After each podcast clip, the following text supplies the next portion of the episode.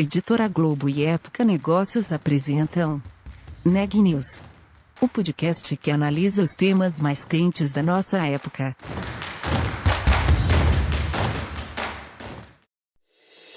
Expert XP 2021, maior festival sobre investimentos do mundo, de 24 a 26 de agosto, 100% digital e gratuito.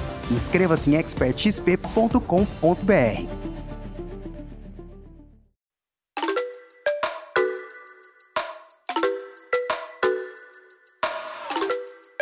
Olá, eu sou a Renata Turbiani da Época Negócios e você está ouvindo mais um episódio do Neg News, nossa série de podcasts sobre como navegar e liderar em tempos de incerteza. As empresas de tecnologia ainda são majoritariamente compostas por homens, e é sobre este tema que trata o Neg News de hoje. A repórter Luíse Bragado tem mais detalhes. Olá, eu sou Louise Bragado e hoje eu converso com a Camila Chute, que é cofundadora da Ponte 21 e da Mastertech. A Camila é cientista da computação e referência mundial na luta por mais mulheres na tecnologia. Ela já trabalhou com grandes empresas como Google, Intel, Itaú e Leroy Merlin e hoje vai falar com a gente sobre inovação, sobre tecnologia e sobre esse mercado. Confira! Uh, bom, Camila, obrigada por estar aqui com a gente. É, eu queria começar falando, Camila, é, desde que você fundou a Mastertech, o que você acha que já evoluiu no mercado de tecnologia em relação à presença de programadoras, de CEOs, de colaboradoras? É, o que, que já evoluiu e o que, que ainda é uma barreira para as mulheres nesses espaços? Boa, perfeito. Obrigado pelo convite. É, nos últimos 10, né, eu tô... O assunto mulheres na tecnologia está na minha vida há 11 anos, é, quando eu decidi, né, que faria isso profissionalmente. E desde então, eu acho, Luiz, que mudou muito do ponto de vista qualitativo. Eu, quando lembro, né, as primeiras conversas lá com 18, 19 anos, a gente ainda tinha que, que, explicar muito a necessidade da diversidade, sabe? As pessoas questionavam se isso de fato era necessário, existia é, uma, uma certa é, descrença, né, do tipo, ah, você está lutando por questões políticas, por isso, né, você está lutando porque você é feminista, ou por qualquer outro motivo, né, e, e a minha resposta sempre foi, ainda que eu seja seja né, feminista, existem razões outras para a gente estar tá lutando por isso. Existe, inclusive, uma razão econômica. E eu acho que nos últimos anos eu tive que me explicar menos do ponto de vista de por que, que era tão relevante para a Mastertech é, pautar diversidade, por que, que é, a gente tinha contratos grandes é, com empresas grandes ensinando mulheres. Então, né, a Mastertech não ensina só mulheres, mas a gente tem nos nossos valores né, diversidade, e diversidade, seja ela regional, seja ela é, religiosa, de orientação sexual, de gênero, raça, porque de fato a gente acredita que isso é uma pauta. E acho que agora o grande desafio, né, respondendo a segunda, a segunda parte da pergunta, Luiz, é que a gente ainda tem desafios quantitativos, né? Eu falo muito sobre isso porque a dificuldade é que se a gente vai lá e manda um e-mail para Camila e para a Mastertech perguntando se eu tenho indicações de CEO ou de CTO a mulheres, você não está resolvendo o problema. Legal, que bom que a sua empresa tem uma oportunidade, que ela está olhando para isso, mas simplesmente delegar para a sociedade né, essa autorregulação e achar que vai vir preparada, uma CTO prontinha para você só porque você quer, isso é irreal, né? A gente vai ter que desconstruir toda uma estrutura educacional para conseguir trazer essa mulher para um nível de executiva de tecnologia ou de programadora sênior, eu vou ter que investir. Então, acho que a grande dificuldade agora é a gente conseguir entender de fato como é que a gente vai nutrir esse pipeline de talento de um jeito né, é, competitivo o suficiente para que isso não persista por muitas gerações, né, para que isso não, não, persista, não persista por muitos, muito mais anos. É, mas eu ainda não vi é, a gente tem bons insights, mas ninguém ainda achou a solução, sabe? E, e, e é difícil falar em solução para um problema estrutural, né? Para um problema cultural. É, e eu costumo brincar que a gente resolveu tanto problema difícil no Vale do Silício, né? Com tecnologia e tal, mas a gente ainda não conseguiu resolver o problema de diversidade em STEM, né? Em ciência, tecnologia, engenharia e matemática. Acho que a gente está no caminho, mas ainda é uma limitação. Eu ainda tenho poucas meninas se interessando por isso, consequentemente se mantendo na carreira, consequentemente se tornando né, detentoras de um conhecimento a ponto de se tornarem criadoras dessas soluções, é, é, é, empreendedoras, líderes né, em tecnologia. Então, acho que esse é o maior desafio hoje. Perfeito. E, e assim, Camila, existe uma dificuldade, é, por exemplo, de acesso a capital, a aportes? É, quando a gente fala, por exemplo, de uma empresa comandada por uma empreendedora, por uma líder, por uma líder, desculpa, indo atrás de investimento, existe essa barreira também? Total, total. Tem um livro muito legal chamado Ideias Rebeldes, Luiz, que eu li recentemente, uh, do David Epstein, que ele fala um pouco, né, o quanto a gente se acha rebelde no mundo do empreendedorismo, né? Ai, a gente é inovador, a gente tem várias ideias boas, mas que o componente humano ele é muito forte, a gente está sob domínio de vieses cognitivos, né? Então, para a gente é difícil ser rebelde, né? É, a, nossa rebeldia, ela, ela é, vale até a página 2, sabe? Eu acho que no mundo de venture capital, do empreendedorismo, a gente sofre muito desse, a gente se acha rebelde, mas no fundo, no fundo, a gente está replicando muitos modelos por questões humanas, não é nem culpa nossa, sabe, Luiz? Mas é, hoje, como eu tenho mais VCs é, homens americanos e europeus detentores né, de certos diplomas, tendo ido a certos né, ambientes de estudo, eu ainda procuro né, a minha galera, por mais rebelde que eu queira ser. Então, hoje existe uma dificuldade de acesso a capital. É, na minha opinião, por dois motivos. Um, porque a gente replica o padrão que a gente conhece, e aí a gente tem no nosso inconsciente que o padrão, né, é, um, uma pessoa que fez faculdade no lugar XYZ, que tem a idade XYZ, que tem um modelo de negócio XYZ, e aí a gente replica isso, né? E por vezes, nós mulheres, a gente acaba não replicando um modelo simplesmente por ele ser insustentável. É, do ponto de vista social ou do ponto de vista de interesse. Então, é, eu acho que tem esse, esse componente é, social, tá? E o outro eu acho que tem um componente numérico, tá, Luiz? Hoje a gente tem muitas mulheres empreendedoras, quando você olha os dados, né, de um Sebrae da vida, uh, você sabe que mulheres são as maiores detentoras de CNPJs no Simples. Você consegue ver do, do ponto de vista absoluto, mas não porque ela está empreendendo no empreendedorismo tecnológico de alto impacto. Então a gente tem poucas mulheres acessando essas conversas, né, criando empresas de alto impacto uh, e, e escaláveis. Então acho que a gente está passando por uma jornada importante onde a gente está aumentando essa base né? Então, agora cada vez mais mulheres, então cada vez mulher, mais mulheres conseguem acessar essas mesas, e aí, consequentemente, a gente vai aumentar esse número. Mas hoje é, eu tenho uma massa muito grande de mulheres empreendedoras por necessidade, não por opção, né? A Ana Fontes, da Rede Mulher Empreendedora, é, fala muito sobre isso, né? Ela tem uma rede com.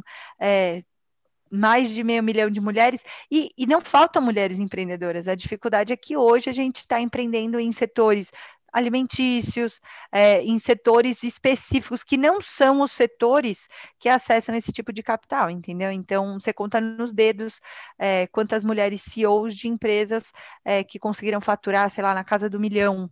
São poucas, então, essa, essa é existe uma dificuldade também quantitativa, como na primeira, né, nossa primeira pergunta. Existe uma dificuldade de base, que eu acho que a gente está trabalhando para, né, inspirando. Eu me sinto gravando esse podcast de alguma forma inspirando, né, essa, essa guria, essa, essa menina que está é, fazendo faculdade, que está pensando numa carreira empreendedora de alto impacto, porque ela viu uma oportunidade de mercado e não porque ela não conseguiu acessar o mercado de trabalho. Então, é, eu acho que a gente está fazendo um bom trabalho, mas a gente ainda é, é, é um grupo minoritário, né, que consegue acessar esse, esse, esse cenário de VC, de investimento. Legal, Camila. É, é legal porque isso até deu gancho para a próxima pergunta, que é justamente é sobre a presença de líderes, né, de CEOs nas grandes empresas, também nas uhum. grandes empresas já tradicionais, né, do, do, do setor de tecnologia. qual é a tua avaliação sobre esse cenário hoje no Brasil? Como é que está a situação das mulheres em grandes empresas de tecnologia? Elas conseguem chegar a cargos altos? Elas conseguem uhum. se manter nesses cargos, né, nesse, nesse mercado? Sim. Eu acho que, de novo, a gente tem pensado muito sobre isso, tá, Luiz? Quando a gente vê é, SAP, Google, Microsoft, todos preocupados, né? Todas essas as Big Nine, né? Eu diria, é, preocupadas em trazer mulheres para cargos de liderança. Quando você vê uma Nasdaq da vida impondo, né, regras de diversidade no board para poder abrir capital na bolsa, vou ter que colocar mulher, vou ter que colocar consultor independente. Quando eu vejo grandes movimentos de empresas que têm muito poder e que são benchmark, sabe, é, para tantas outras, eu acho que tem uma intencionalidade muito legal. Assim, eu acho que isso nos últimos anos mudou muito, melhorou muito. É, a gente hoje tem grandes nomes. A dificuldade hoje é que, de novo, a gente organizou, né? Tem um livro é, da Rosisca, Rosisca Ribeiro, ou Rosisca Darcy, agora fiquei na dúvida, que chama Reengenharia do Tempo. E ela fala: por que, que hoje a gente não tem tantas mulheres acessando o mercado de trabalho? Porque a gente vai ter que repensar o mercado de trabalho, né? E eu acho que a pandemia, apesar de ter sido extremamente desafiador para mulheres, foi um, um flanco que se abriu para a gente repensar modelos de trabalho, né? Hoje a gente associa muito é, o cargo de executivo a um cargo de oito horas por dia, extremamente é, demandante, que tem que viajar já que não pode ter vida pessoal, a gente criou né, essa cultura do mercado de trabalho do buzz, do estar ocupado para sempre e né, não ter tempo para ter família e ter que delegar. E, sabe, a gente criou um monte de monstros, né, em torno do que é ser um profissional é, bem sucedido. E eu acho que esse modelo nunca encaixou muito bem, né, com, com o que se esperava da mulher na sociedade brasileira. Então, eu acho que a gente começa a desconstruir quem é esse líder, o que, que é essa liderança do século XXI, né? Eu acho que cada vez mais a gente tem conseguido é, desconstruir esse arquétipo masculino da liderança que sempre existiu, né? Competitivo, agressivo, que quer engolir os os outros, é, dominar, que lê arte da guerra e tal. E a gente está vindo para uma liderança que hoje lê comunicação não violenta, que hoje quer dar voz para a diversidade, que hoje quer colaborar, que eu acho que tem muito a ver com o arquétipo feminino, né? Então eu acho que é até estratégico que as empresas repensem é, quem que eles estão colocando como liderança, até por essa mudança de zeitgeist. O espírito da época não aceita mais, Luiz, essa, essa liderança que pensa só no próprio umbigo, sabe? É, então, eu vejo com bons olhos o movimento e o exemplo que essas grandes empresas estão dando. É, fico feliz de ver algumas mulheres voltando para o Brasil, fico extremamente é, honrada de ver uma Cris Junqueira, de ver uma Paula Belízia, é, de ver uma Nina da Silva, é, de certa forma querendo ficar no Brasil, sabe? Querendo se dedicar ao, ao ecossistema brasileiro. É, a Paula Belisa né, fez um caminho de retorno, veio, voltou para o Brasil para ser executiva, enfim. Eu fico feliz de ver esse movimento e acho que a gente, do ponto de vista é, é, de exemplos, a gente tem cada vez mais exemplos. O que a gente talvez tenha que ser um pouco mais intencional é não vai dar para a gente esperar né, a, a vida acontecer. E eu acho que muitas empresas sacaram, né, que não vai dar para a gente esperar 80, 120 anos, né? Cada pesquisa fala, mas nenhuma fala menos. Eu fico, eu fico tenso porque eu quero ver uma pesquisa que fale uns 30 anos para eu pelo menos estar tá viva para ver, para ter certeza que eu vou estar tá viva para ver. 80, 120 ainda não temos certeza. Ainda não baixou muito esse número, Luiz, mas eu acho que é, essas práticas afirmativas como uma Nasdaq da vida, ah, como um Japão, né, que obrigou, tornou mandatório componentes de diversidade é, em empresas abertas, enfim, é, eu acho que essas políticas afirmativas vão catalisar esse processo, sabe? Então, cada vez mais a gente vai ver essas mulheres ocupando esses espaços, né, a gente ocupando esses espaços, podendo ter voz em como é que a gente vai construir esse futuro que vem por aí. E, e, Camila, qual você acha que é o papel das empresas de tecnologia na redução dessas barreiras de entrada e de permanência também, né, das líderes, das colaboradoras, enfim? Sim. É, eu acho que tem, é, a gente fala muito do, teto de vidro, né, e do, da escada de cristal. Eu, eu, acho bonita essas abstrações, elas são românticas, apesar de serem horríveis, né, do ponto de vista de análise de carreira, mas quando a gente é, pensa na empresa e no papel dela, eu acho que é tornar essas, essas escadas de cristal um pouco mais firmes, né, e o que, que é isso? Ah, eu só vou dar chance para as mulheres quando de fato eu não tiver outra opção, ou quando o desafio for grande demais, e aí eu coloco essa mulher numa situação em que eu faço ela ter que se provar, sabe? Eu cansei de passar por isso em contexto de sala de aula, Luiz, sabe? É, a empresa ela te coloca num lugar e aí ela cobra que você se prove. Então, quero ver você se manter aí. Vamos ver se você vai dar conta do recado. E isso, num contexto de construção social, é muito ruim, é muito danoso para essa mulher, né, que está tentando é, é, pautar a sua, a sua carreira, o que ela acredita e tal. Então, essa, na minha, na minha cabeça, é as empresas entenderem como é que ela cria esse espaço inclusivo, de fato, e não um espaço diverso. Porque o espaço diverso pode ser extremamente aterrorizante para a minoria, né? Então é muito bonito eu, eu fazer é, processo seletivo, eu trazer a diversidade, eu não dou voz para ela, né? Então acho que o papel da empresa é incluir para fazer essa escada de cristal ficar firme e não ser mais de cristal, ser de concreto, ser bem clara, ser afirmativa, ser inclusiva. É, e eu acho que na outra ponta, né, que é esse teto de vidro, é fazer investimento de base, Luiz, de novo, eu acho que não adianta a empresa de tecnologia achar que ele vai conseguir.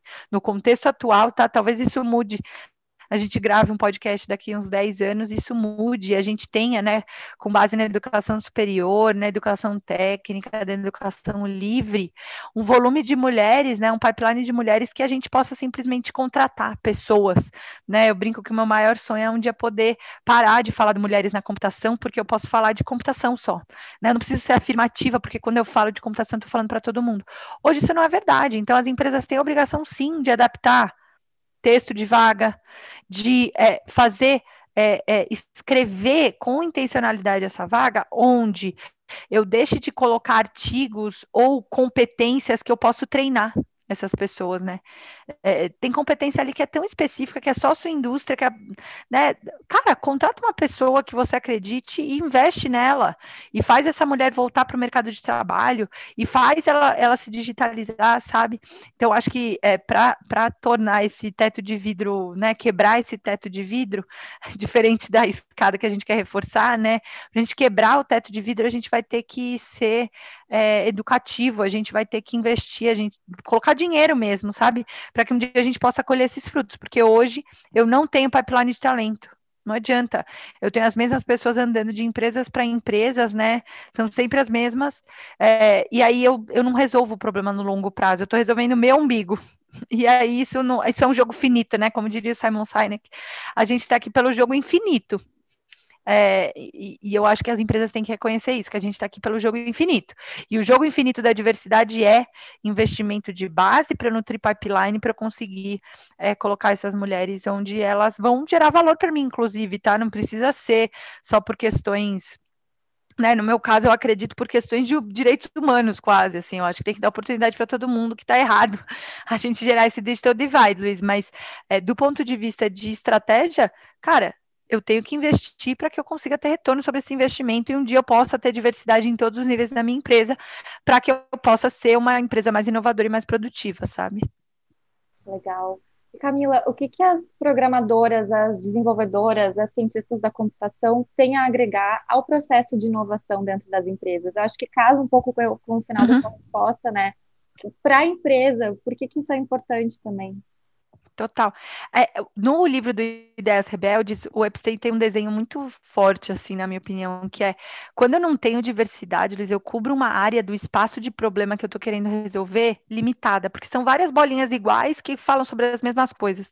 A partir do momento que eu compreendo que o meu espaço de problema é cada vez mais amplo, cada vez mais volátil, cada vez mais desafiador, cada vez mais complexo, eu tenho que trazer gente de todos os lugares, de com círculos de conhecimento diferentes, para que eu cubra esse espaço de, né, esse espaço do problema. Senão eu estou criando uma estupidez coletiva, uma equipe de clones, e não fazendo uso da inteligência coletiva. Então, eu acho que qualquer empresa que queira usufruir da inteligência coletiva, que queira, né, e por isso ser mais inovador e por isso ter um lucro maior, vai ter que ter diversidade na sua base, vai ter que trazer mulheres, vai ter que trazer gente de idade diferente, vai ter que trazer gente de região diferente, porque senão você fica fechado no seu mundinho, né?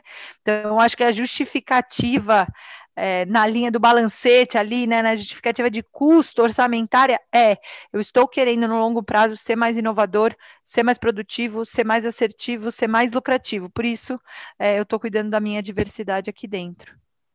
Legal.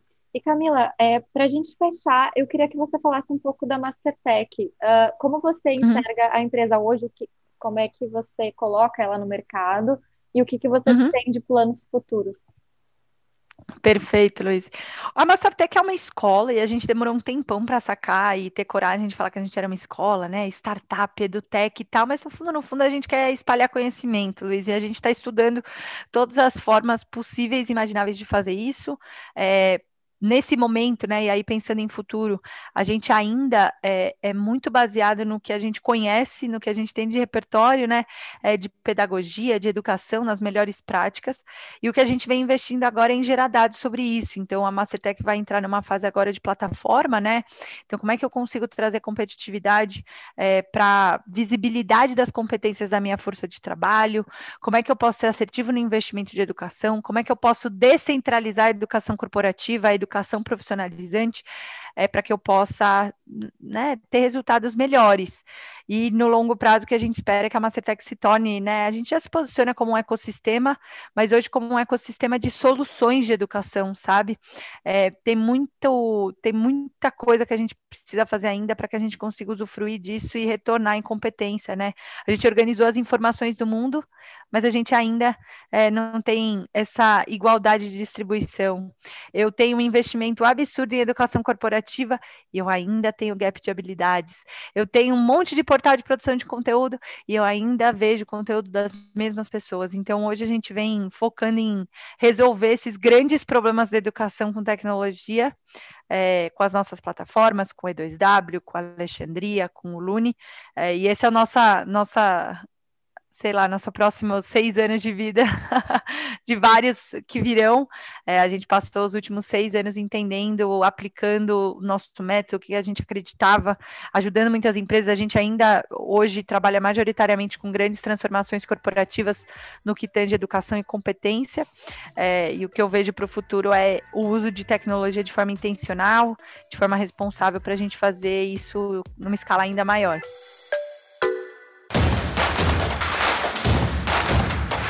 Esse podcast é um oferecimento de Época Negócios. Inspiração para inovar. Não deixe de conferir nossos outros podcasts. Presidente Entrevista Presidente. The Office. E os negócios da nossa época.